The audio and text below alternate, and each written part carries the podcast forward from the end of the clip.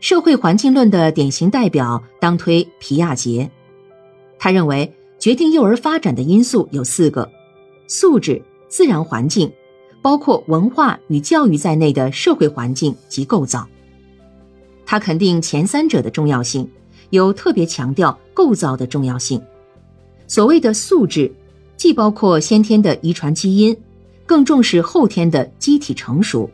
特别是神经系统和内分泌系统的成熟，由此奠定认知的生理基础。自然环境将提供个体的自然经验，指个体对物体发出动作和练习的过程中所获得的经验。显然，这种经验只能是主客体相互作用的产物。社会环境为儿童提供社会经验。社会经验又是以儿童对环境的主动的同化作用为前提，它特别着眼于的是构造。所谓的构造，是指儿童发展的各个时期业已形成的活动的图式。这种图式是一种认知结构或心理结构。通过这种结构，个体对环境进行智力的适应与组织。所以，儿童对环境的学习绝不是对环境刺激的被动的摹写。而是儿童自身把对象纳入到自己的构造中去。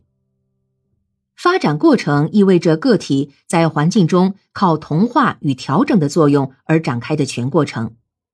这里的同化是指把环境刺激纳入原有的构造之中；这里的调整是指凭借这种同化重构自己的构造。精神分析学派认为，社会环境对幼儿的作用。主要表现为情感的体验和情感的发展，其代表人物是弗洛伊德。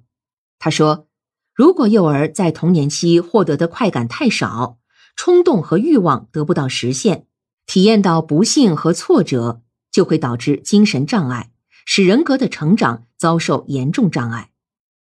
这种理论认为，幼儿一出生，最初的反应是情感方面的，随后才是社会性的和身体方面的。所以，学前教育必须为幼儿的情感发展提供积极的环境。不管是积极情绪还是消极情绪，都应当得到表现。所以，应当为幼儿提供发泄和表现自己内心情绪的途径。精神分析理论特别重视人的社会性特征和社会性发展。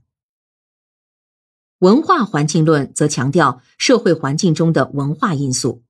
这种观点认为，作为一种动物性的新生儿，要成长为人，不是靠内部条件制约的自发性来完成，而是靠存在于个体外部的文化的介入，从而强调了教育的重要性。而且，这种教育绝不能追随在幼儿自然发展过程之后，而是超越其发展过程，引导其发展，从而提出最近发展区理论。文化环境论的代表人物是维果茨基和布鲁纳，其中维果茨基就在自己的著作《儿童的智力发展与教授》中提到，最近发展区是儿童的现有发展水平和可能发展水平之间的间隔，以及儿童能够凭自立解决问题所制约的前者与靠成人的指导，以及同高于自己水平的同伴。一道解决问题所制约的后者之间的间隔。社会环境理论强调的是环境的综合因素，显然，它比单纯强调物质环境和单独强调心理环境更接近于事实本身。